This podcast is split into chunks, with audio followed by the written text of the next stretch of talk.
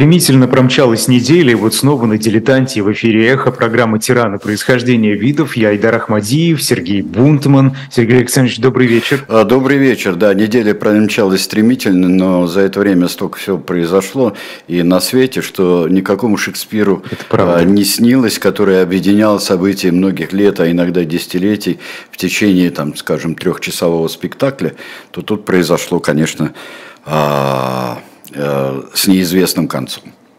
Вот, это ужасно, что вещей. происходит, да. А да. Сегодня герой нашего выпуска это Генрих VII. Вы знаете, и вокруг него, как мне показалось, очень много миф. Э, его называют самым жадным королем. А. Кто-то называет королем-менеджером, что он вполне себе эффективным. Э, умел и, управлять. При этом да, эффективным менеджером. Был ли он тираном? А, он, наверное, последний король, который по праву завоевания без объяснения причин. А, последний английский король, который завоевал свою корону на поле битвы. Битва эта состоялась 22 августа 1485 года на Босвордском поле недалеко от города Лестер. У нас с вами был э, героем э, тиран даже, даже при всех обеляющих легендах э, о нем. Человек жестокий, целеустремленный, э, Ричард III Йоркский. Но вот э, на Босфорском поле, как э, э, считали очень многие, э, завершилась вот эта э, кровавая междоусобица. Сначала мы посмотрим на, э, э собственно, на Генриха VII и э, его портреты. Э, его портреты все похожи друг на друга. Это очень хорошо. Это очень хорошо для портретов. И как мы увидим в самом конце, они будут похожи э, на его посмертную маску. Ну, вообще, честно говоря, э, такое лицо перепутать и написать как-то иначе совершенно невозможно. Это достаточно длинный нос, подобранный рот, такие впалые щеки, но я не уверен, что это во время таинственной своей болезни – от которой он и умер в 1509 году. Но вот он очень хорошо показывает характер этого человека. Человек, э, откуда он происходит? Вообще, вот э, я э, слушал, смотрел программу, программу Алексея Кузнецова, а собственно, истории гибели или исчезновения, во всяком случае, принцев в Тауэре. Э, вся эта наша эпопея, кстати говоря, напоминаю, что приурочена к э, продолжающимся предзаказам. Вы славно э, предзаказываете графический роман «Спасти принцев из Тауэра». И, может быть, для вас этот графический роман и его история покажется одной из наиболее приемлемых в продолжении столь короткой жизни принцев в Тауэре. И вот, вот это вот мешанина, мешанина наследников, о которой говорил довольно долго, и совершенно это было необходимо для того, чтобы понять, кто есть кто. Э, и говорили мы когда-то э, в истории Ричарда Третьего. И говорил Алексей Кузнецов э, в своей недавней четверговой передаче, не так, на которой мне, к сожалению, не удалось побывать, потому что, как он сказал, меня э, э убрали, отправили в изгнание, в свое поместье, чтобы я тут не вмешивался. Хорошо, я вмешаюсь сегодня. Вот, э, давайте посмотрим следующую грандиозную картину, я бы сказал. А, как автор этой картины, я без ложной скромности скажу, что она грандиозна. Э, это э, еще упрощенная, скажем так, упрощенная, если можно, во весь экран ее поле тогда. Это упрощенная генеалогическая таблица, начиная с э, Эдуарда III, чтобы она нас вывела аж до конца XVI века.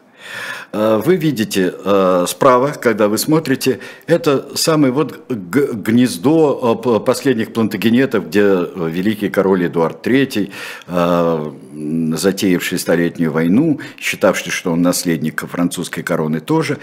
и его многочисленные дети во втором вот в этом поколении. И здесь у нас есть и Черный принц, который так умер, оставив малолетнего вот сына будущего Ричарда II, и э, погибшие э, братья, скончавшиеся. И вот четвертый наступает выживший ребенок, это, это ланкастерский прародитель Джон Гонт.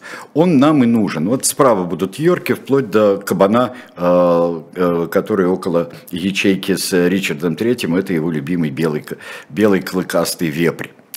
А мы видим здесь, мы видим здесь э, э, ланкастеров, которые э, идут от Джона Гонта, и по этим двум линиям ланкастеров происходит и наш сегодняшний герой э, Генрих VII.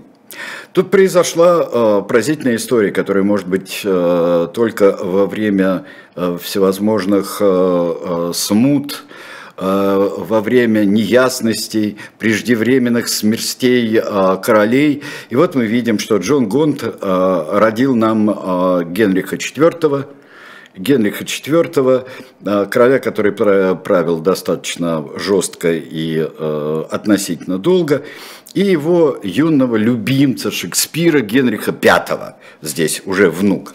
Но одновременно сыном Джона э, Гонта был и Джон Бафор. Так вот, э, потом произошло, простите меня, перекрестное опыление здесь и в этой части э, ветки плодогенетов и без того, и без того насыщенной. А, потому что удалось э, Генриха V, он женился на, на дочери безумного французского короля Карла VI. И вот здесь получается, что Валуа, но он умер настолько, настолько быстро, успев родить, конечно, они успели родить Генриха VI, но дело не в этом. Дело в том, что его жена вышла замуж потом, или не вышла.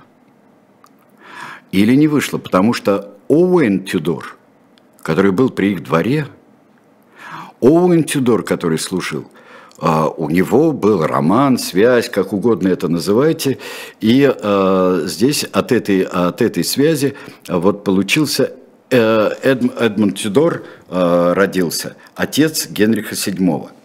И именно от этой связи Оуэна с принцессой из рода Валуа, вдовой Генриха V. И здесь получается вот одна линия. Но Эдмунд Тюдор женился на железной женщине, абсолютно железной, как выяснилось. Он женился вот здесь, вот видите, на Маргарите, правнучке Джона Гонта. То есть и он Ланкастер, вот с этой стороны. С этой стороны он Ланкастер.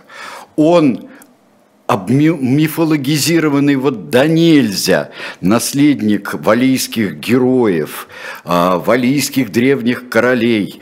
А, между прочим, своего первого сына он назовет Артуром, Артур. Его первый сын Генриха VII будет Артур. Вот, то есть я король Британии. Вот это здесь будет. Я из... Он поднимет, когда пойдет, высадится и пойдет на э, Ричарда III, он пойдет и поднимет валийцев. Вот что к чему нас приводит вся эта история, приводит Генриху VII, но все равно при всех своих вот этих закрученных связях он 15-я э, вода на киселе – и там э, полно э, мужей, которые могут наследовать престол. И несмотря на, что, на то, что Йорки и Ланкастеры друг друга вышибают во время войны э, Рос, вышибают страшно, э, и становится их все меньше и меньше, но все равно у, здесь у Ричарда Йорка, у него сыновья Эдуард, который будет королем, у него э, герцог Кларенс, Джордж герцог Кларенс, э, еще один сын погиб, но и Ричард Третий. И у всех есть дети. И у всех есть дети. Какой король? Какой здесь Генрих Ланкастер? Но вот мы его э, сейчас посмотрим молодым. Что с ним происходит во всей этой катавасии? Мы смотрим на него, на молодого. Сейчас следующая картинка. Нос э, сохранил он с молодости, никуда нос не делся, и э, впалые щеки, но здесь у него какой-то удивленный взгляд. Он находится под невероятным влиянием матери. Э, его э, мать э, тоже, э, потеряв, потеряв мужа, во всех этих, э, тоже во всех этих смутах, потеряв мужа Эдмунда э, Тюдора, она выходит замуж раз, выходит два и э, выходит за э, лорда Стэнли, сподвижника Йорков. Сподвижника Йорков, и это дает определенную защиту, потом даст Генриху Тюдору. Но тут тоже а, персонаж, которого упоминал Ворик, и мы упоминали Ворика, делатель королей, и упоминал Алексей Кузнецов. А, здесь, когда Ворик метался от розы к розе, от белой к красной, к алой, и пришлось, мать организует эвакуацию своего сына, своего сына Генриха Тюдора в Британь. Британь тогда это хоть э, зависимая от, и от Англии, и от Франции, но это э, не, скажем, ну, не территория Франции.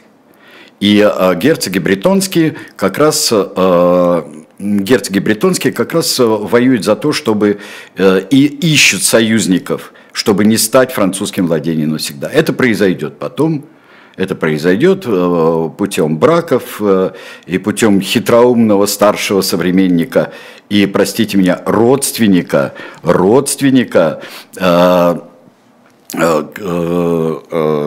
Людовика XI, родственника Генриха Тюдора, Людовика XI в Луа, между прочим, что-то вот очень напоминает. И вот это скопидомство, и вот такая политика, и хитрость невероятная. Вот это все а, напоминает вот эту дядюшку Пьера из Квентина Дорварда, который а, у нас вот в таверне сидит, а тут у него висят на каждом, на каждом дереве висят а, предатели Родины. Так вот, подходим мы к Босворту. Здесь идиллия у Шекспира, который напишет э, более чем через сто лет, напишет свою великую историческую хронику, великую трагедию, одну из первых своих трагедий э, больших, абсолютно гениальную. И вот как э, заканчивается она. Произносит, ну, естественно, небольшой митинг организовывается после, организуется после победы над Ричардом Третьим.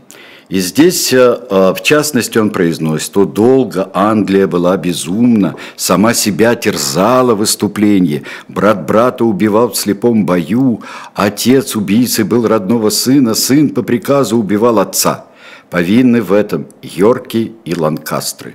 Раздор их дикий рвал на части мир, теперь же Ричмонд и Елизавета, запомним, наследники двух царственных домов соединяя, соединятся Божьим изволением, а если Бог благословит их дети, вернут на землю нежноликий мир и благоденствие, и изобилие, а если меч предательски восстанет, и снова дни кровавые вернет, и Англия кровавыми слезами вновь обольется, меч, Господь, разбей, не дай увидеть торжество обмана, между усобий затянулась рана. Спокойствие настало, злоба сгинь, да будет мир, Господь изрек. Аминь. Тут нужно и заканчивать бы историю.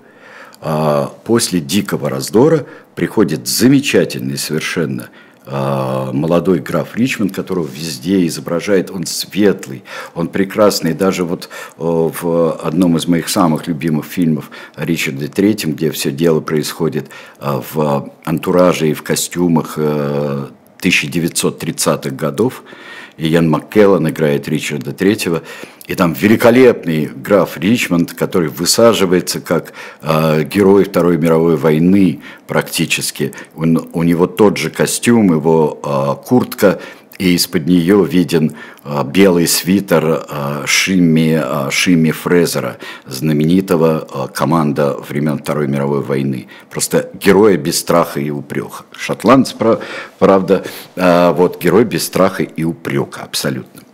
Что делает Генрих VII? Мы здесь слышали про Елизавету. Во-первых, посмотрим, полюбим, полюбуемся на мать. На мать. А, я думаю, что он больше Бофор, чем Тюдор, Генрих VII, если посмотреть на портрет матери. Он а, при всей условности, но вот тут видно, что это абсолютно железная женщина.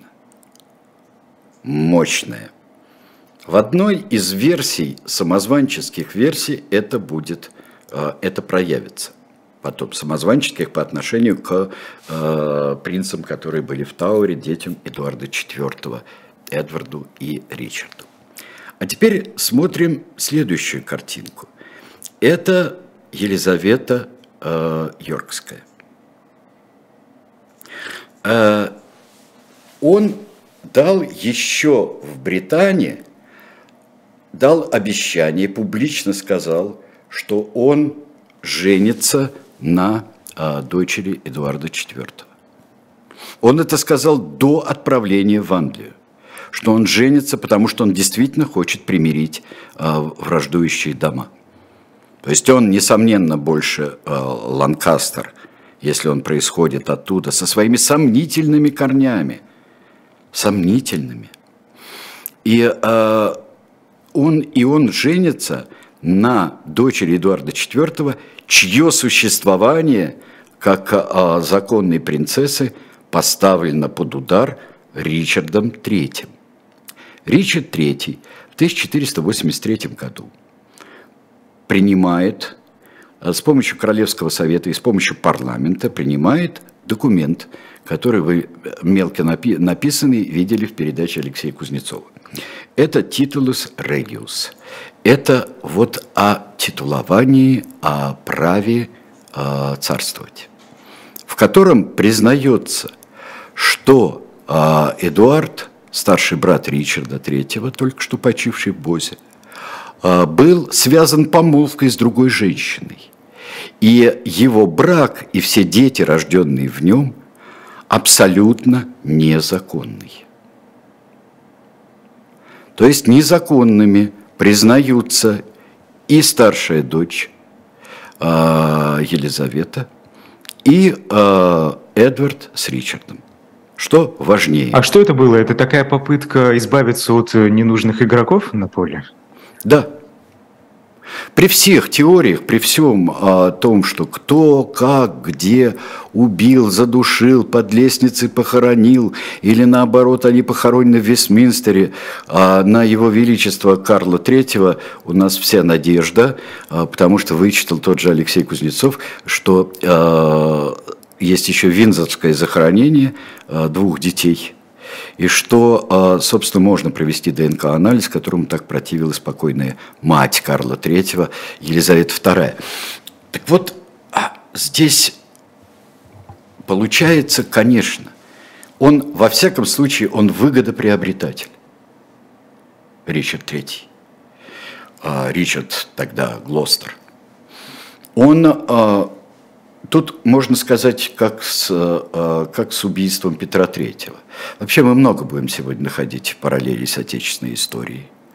Э, да, конечно, э, вот урод наш занемог, как бы не помер, ну и так далее, вся история Петра Третьего и Екатерины. Екатерина не отдавала, скорее всего, приказа. Мы сегодня увидим еще и узника, потерявшего рассудок – но это уже при следующем царствовании. А, очень напоминает Иван Антонович. И дети пропадают. Мальчики пропадают. А, соединяются они в Тауэре, потому что сначала был, держался, ну, как бы почетным таком вот своем отдалении до коронации, а, был Эдуард V, провозглашенный королем Эдуард V, 12-летний, и 9-летний, 9-летний э, Ричард Шрусбери, э, герцог Йоркский. Он принимает этот акт, Ричард III. Что нужно делать Генриху? В 1485 году нужно этот акт, естественно, сделать ничтожным, признать ничтожным отменить, что он и делает в течение следующего года. А, Сторон... Как он это делает? А, парламент, запрос парламент, это ну, король ну, пока это, и утверждается пока это парламентом. Все. Все. Угу. И э, этого акта нет. В 1486 году этого акта нет. Что это ему дает? что он женится на законной дочь принцессе Йоркской. Потом будет очень интересный акт, который примет э, папа римский. Э, там масса было всяких интриг, который сделает всякого претендента на трон английский, э, делает, отлучает от церкви. Потому что Генрих VII становится единственным законным властителем. В 1985 году это не очевидно.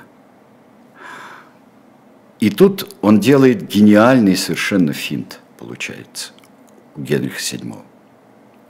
Он объявляет себя королем с 21 августа 1485 года.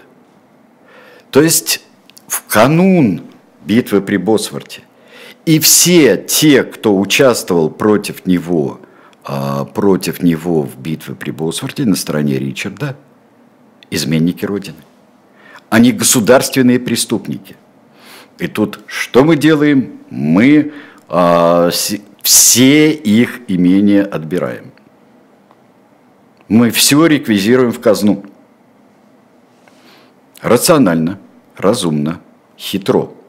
Будет еще хитрее. Будут еще вещи, гораздо хитрее, которые придумает для пополнения казны, которую он использует, мы не уверены, что в государственных целях.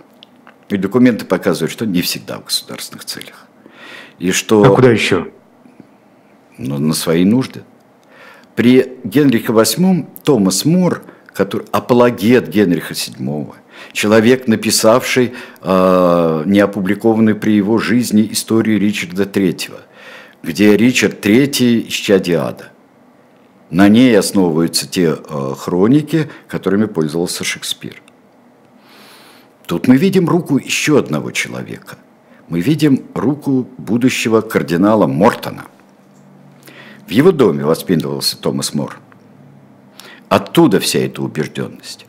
Мортон был настолько яростным противником а, Йорков, что-то вот что-то невероятное было. Это просто человек не может э, бесстрастно так делать, потому что от него идет история о том, что э, Ричард сам убил Эдварда э, принца Уэльского, Ланкастера, сам убил сам, э, что он потом женился на его вдове, что он ее убил, уморил, что он убил э, принца в Тауэре, что он убил своего брата Джорджа Кларенса. И все 40 бочек Мальвазии, которые у нас э, была в, в тюрьме, где его утопили, все идет оттуда, от Мортона. Может, он и прав – может, он э, единственный человек, э, который э, может свидетельствовать о дикости Ричарда III. Но видна какая-то запредельная ненависть. Ненависть, которая не подтверждается другими свидетельствами. Оттуда идет, например, в 1502 году обвинение Тирола, вот здесь, что Тирол по приказу Ричарда III организовал убийство принцев. Не забудьте предзаказать. А, может быть, там яснее. Только я очень надеюсь на графический роман, что, может быть, мне станет более-менее яснее или хотя бы... Много было версий всевозможных. И самозванчество было, и спасение версий было. Ну, мальчишки пропали просто. Вот здесь э, сам Бог велел а, или их спасать. Но самое оригинальное будет потом, при жизни, при жизни Генриха VII. Самая оригинальная версия, на мой взгляд. Итак, мы сейчас присутствуем при, а, с одной стороны, зачистке, а с другой стороны, при приведении в порядок казны. В течение всего своего царствования, а будет он царствовать с 1485 года до самой своей смерти, до 1509 года, придет он, а, взойдет на престол он в возрасте, сколько там, 29 лет получается, да? 85-й год. Да, конечно, 29 20, лет. 28, ну да, да. Да, да, 29 лет примерно. Он 57-го года. Ну, собственно, уже не, не особо молодой человек, да. А, ну, да, по тем временам. А, причем, какой он был воин, не очень понятно. Конечно, решающую э, роль в битве при Босворте сыграла, ну, по отношению к Ричарду Третьему, это э, предательство, предательство лорда Стэнли, отчима Генриха VII. То, что он переметнулся на сторону Ланкастеров. А что его привлекло, почему он пошел на такое? Рискованный достаточно шаг. увидел тренд. Но я думаю, что Маргарита Буфор не последнюю роль сыграла в этом. Жена. Мать Генриха VII. Он увидел, что силы растут, а становится все ниже и ниже а популярность, если она была Ричарда III. И за, а, перед этим главный, а, наверное, сотрудник – не считая лорда Стэнли. Лорд Стэнли ведь с ним воевал на шотландской границе когда-то перед самым воцарением, а, перед самой смертью Эдуарда IV. Но а, а, Стэнли увидел, что все поворачивается совсем не так. Можно, конечно, сделать, как у Шекспира, что Стэнли был в ужасе от чудовищного Ричарда III и перешел на сторону. Но как-то перешел он в самый нужный момент. Говорят, что Стэнли, по легенде, лорд Стэнли э, нашел, э, нашел корону на поле боя. Измятую. Да, тот самый э, венец мой за коня. Э, между прочим, э, самое главное, мы говорили об этом обвинении, которое э, из-за русского идиоматического выражения, которое попало в переводы, э, когда он говорит э, «коня полцарства за коня». Э, вот, ну, я бы сказал, что такой жмотливость, вот что угодно, но вот этой жмотливости не было, скорее его победитель был. Вот это бы мог сказать Генрих VII, полцарства царство, венец, нет, нет, пол царства все-таки, если не четверть, то пол царства за коня. Вот это, это скорее он мог сказать. Ну вот сейчас мы прервемся вот на, поле Босворта. Я хотел сказать, что еще упало после, а, после а, неудавшегося восстания, мятежа и казни Бекингема, одного из, как мы знаем, важнейших сторонников Ричарда III. Смотрим дальше через небольшую паузу. Сейчас реклама будет да, у нас.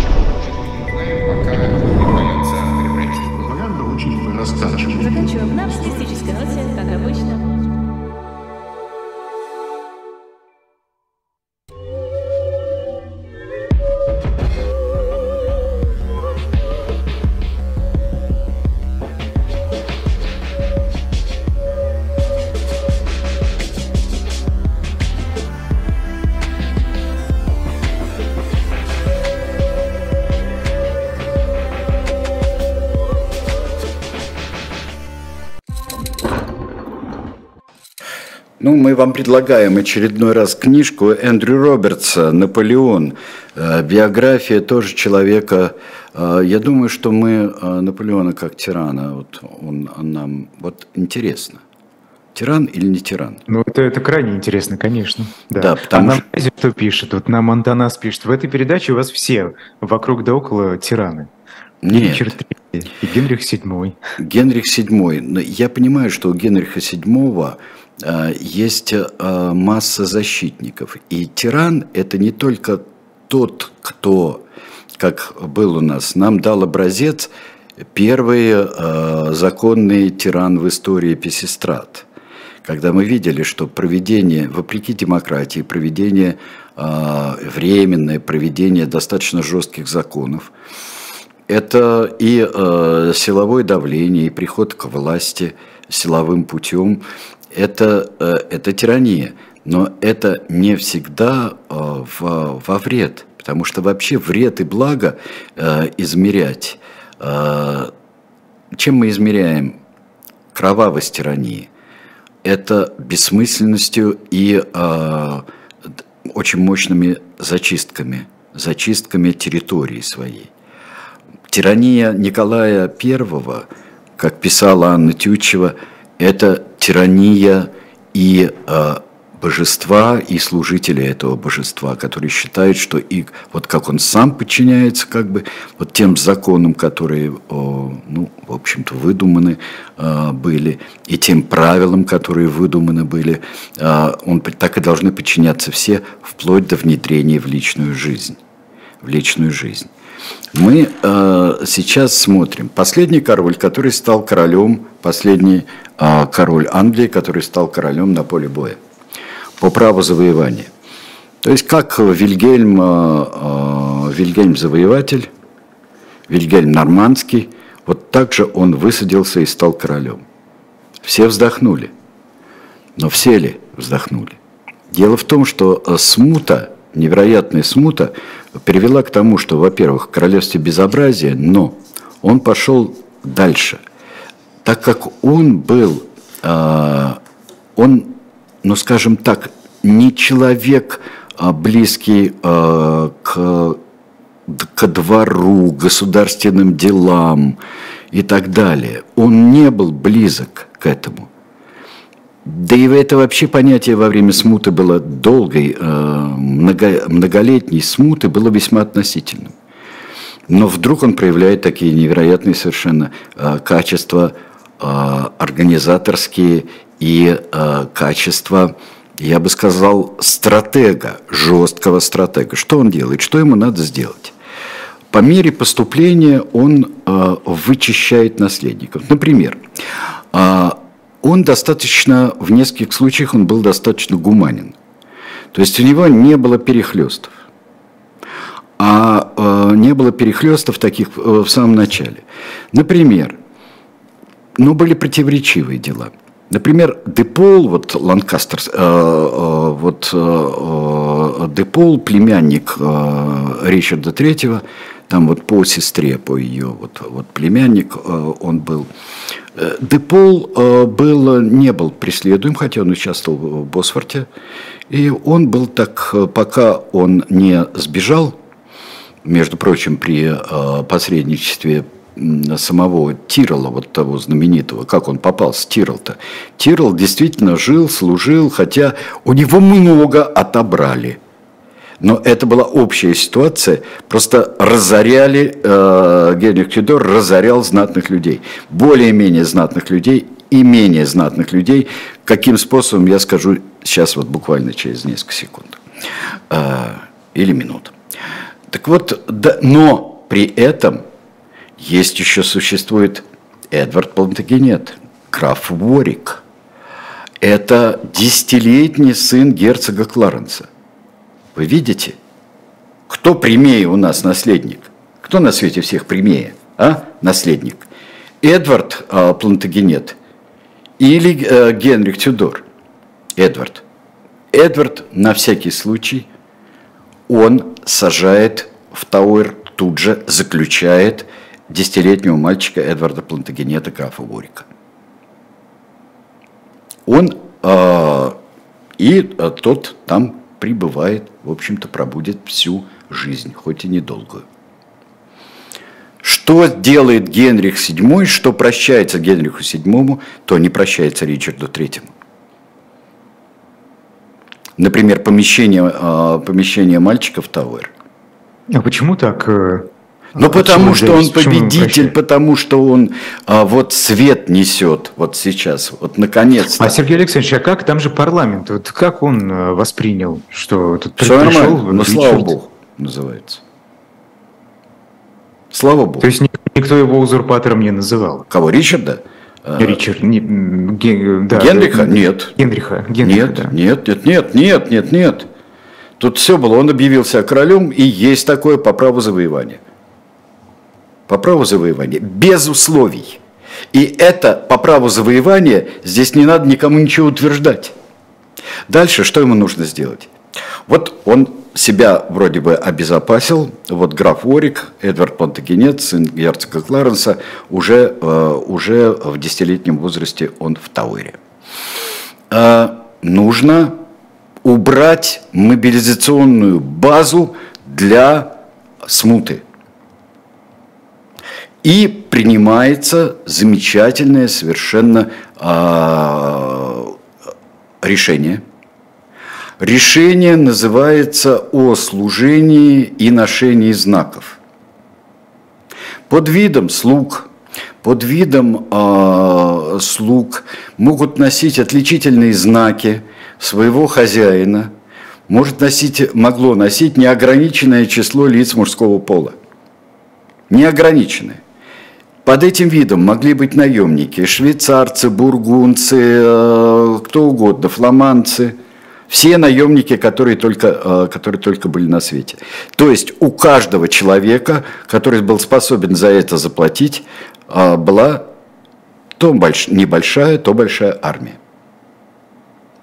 Он ограничивает число, число мужчин, которые могут служить при дворе и при хозяйстве того или иного э, э, знатного человека.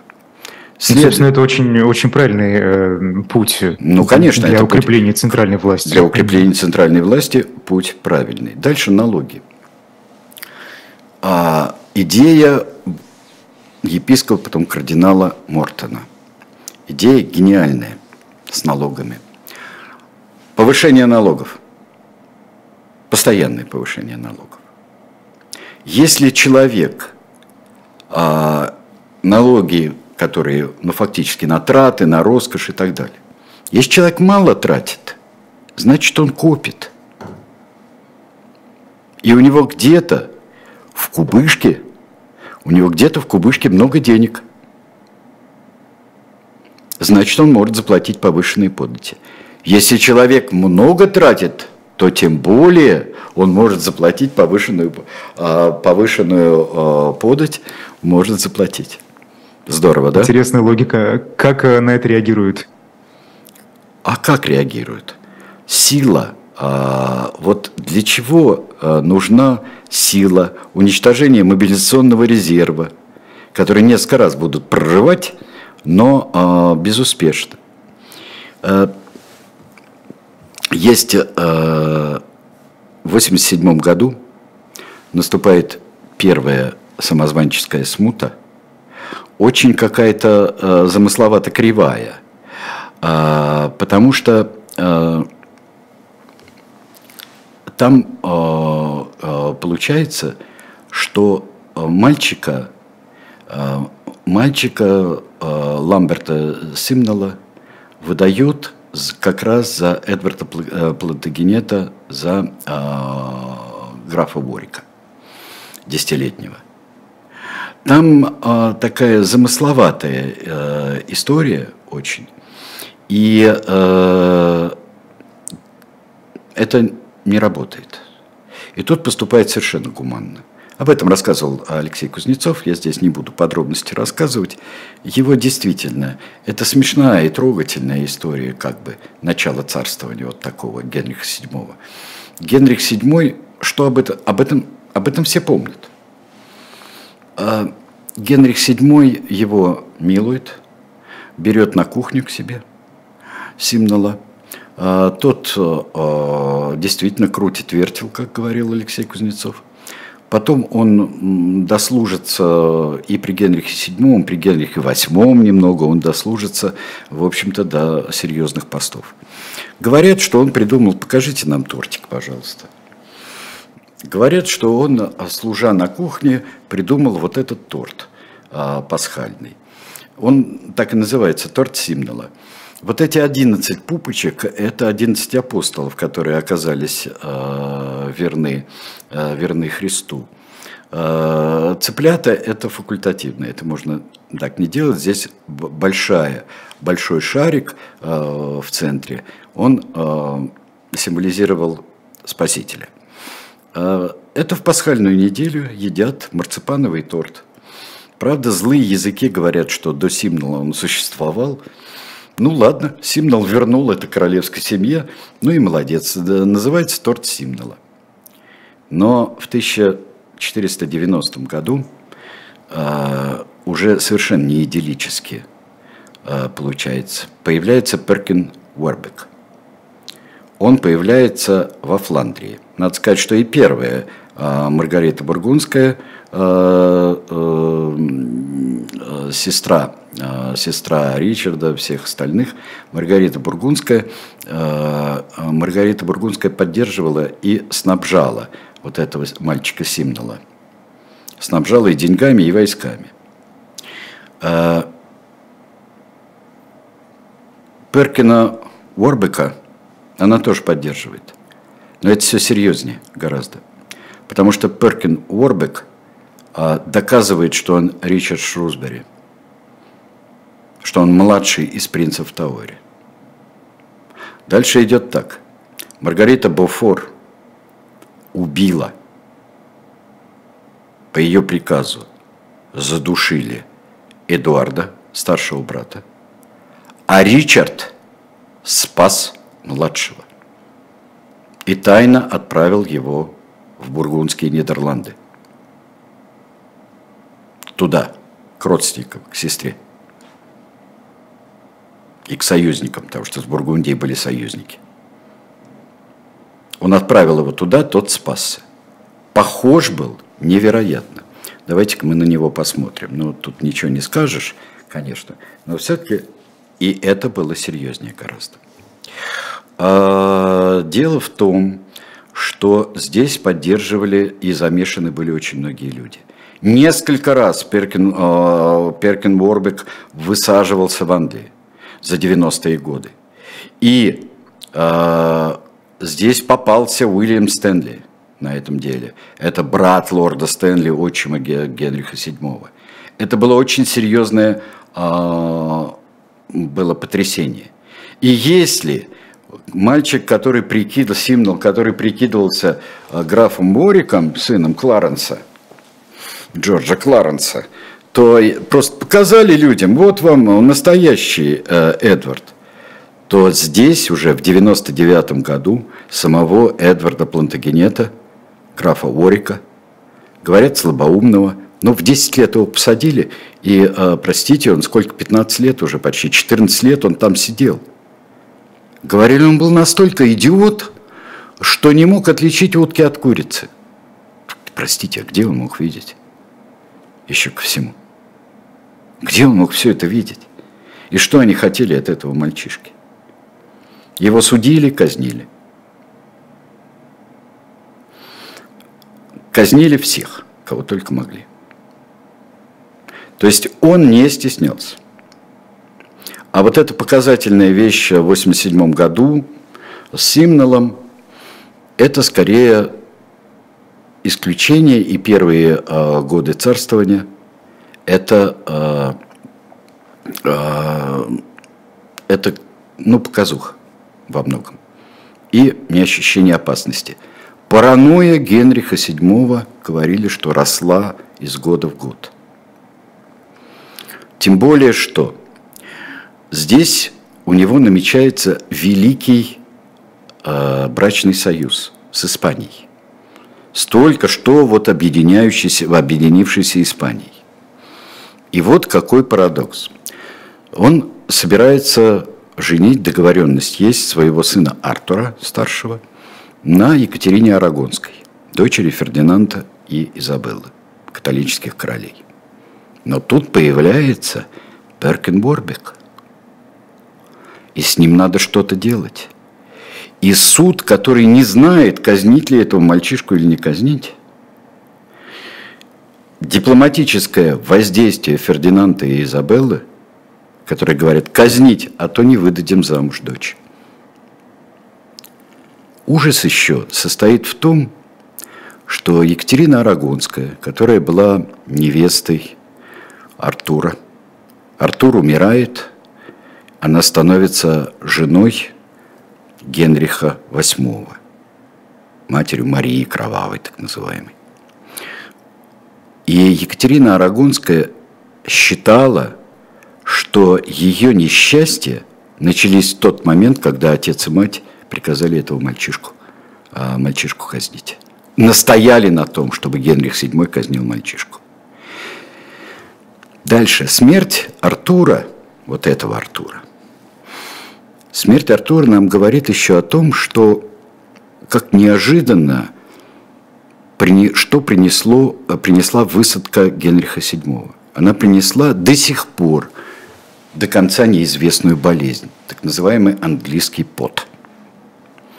Близка к тифу, непонятно, как передается, сильная лихорадка, вылечиться можно а, только как вот какой-то интуиции врачи пытались а, вылечить, там поддерживая а, только температуру достаточно, вот, чтобы было не, не жарко, не холодно, вот тепло было.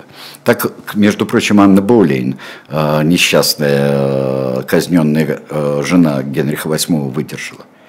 Народ мрет страшно уже в 1485 году, и затухает она только после страшной вспышки 1551 года. Этот английский пот, который а, пришел с наем, он пришел с континента. С наем, кстати говоря, как и а, ну, за несколько десятилетий до этого пришла чума тоже с континента в Англию, вместе с возвращавшимися солдатами после Кресси. То есть здесь несчастий очень много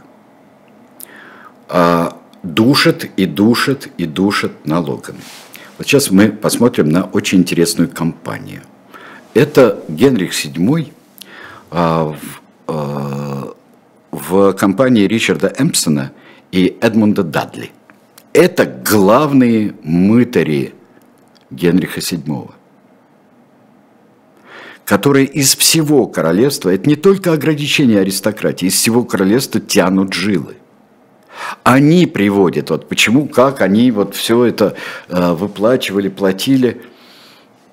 Лишить мобилизационной базы, лишить сил, лишить воинской силы и постоянно, постоянно э, обеднять всех.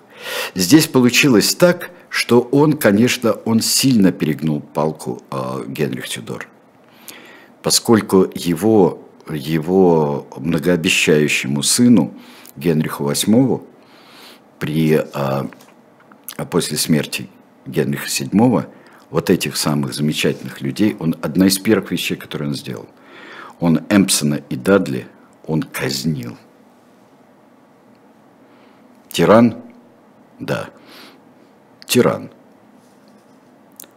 И очень часто, как мы видим во всех наших передачах, тираны в желании упорядочить а, тиранией пытаются погасить тиранию предыдущих времен. И какой-то порочный круг возникает. У нас очень много порочных кругов. И вот мы видели, как еще вот то, что постмодернисты называют интертекстом. Вот когда, э, когда появляется ситуация, в которой начинает действовать, сама диктует свои законы. Вот. Вот если, э, и точно, точно так же, там, если ты выкатился на, э, на дорожку и катишься, то вот с тобой произойдет то же самое, безрассудное. В лес, то с тобой произойдет то, что с Колобком, скорее всего. И здесь, конечно, мы видим, как э, несчастный, не очень умный, скажем так, особенный мальчик, который держится в Тауэре. Вот вам и Иван Антонович, Шлиссельбург и э, гибель его.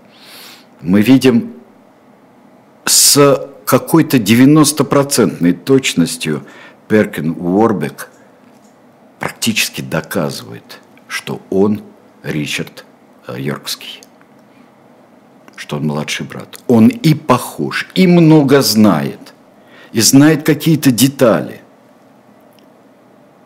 И если уже э, католическим королям э, Изабелле и Фердинанду так настойчиво надо, чтобы он исчез, это было серьезно. Это вам не симнул какой-нибудь, поваренок будущий, создатель торта. Умирает э, то ли от туберкулеза, то ли от того же самого английского пота – в 1509 году э, умирает Генрих VII. Да, он укрепил власть центральную. Он оставил очень сильное королевство. Но как бывает, что оставляют несколько э, мин замедленного действия? Женить бы на Екатерине Арагонской после смерти старшего сына, сына младшего – приведет к очень тяжелым последствиям, учитывая еще и характер Генриха VIII. А такое доверие сначала Мортону и потом его ученику Томасу Мору а, доверие, оно создаст, с одной стороны, черную легенду, укрепляющую Тюдоров аж до 1603 года, а, но, с другой стороны, и создаст предпосылки для тирании Генриха VIII. Сложная штука. Легко делать какие-то выводы далеко идущие, легко поддерживать какую-нибудь версию. А мне кажется, хорошо стоящие на ногах а, версии при отсутствии документов существуют только в художественной литературе. Как говорил еще и замечательный Умберто Эко. «Мы все знаем про литературного Д'Артаньяна», — говорил он. Мы все знаем, мы прекрасно все про него знаем и можем подтвердить, потому что единственный документ – это текст романа – а вот про живого Д'Артаньяна мы много чего не знаем.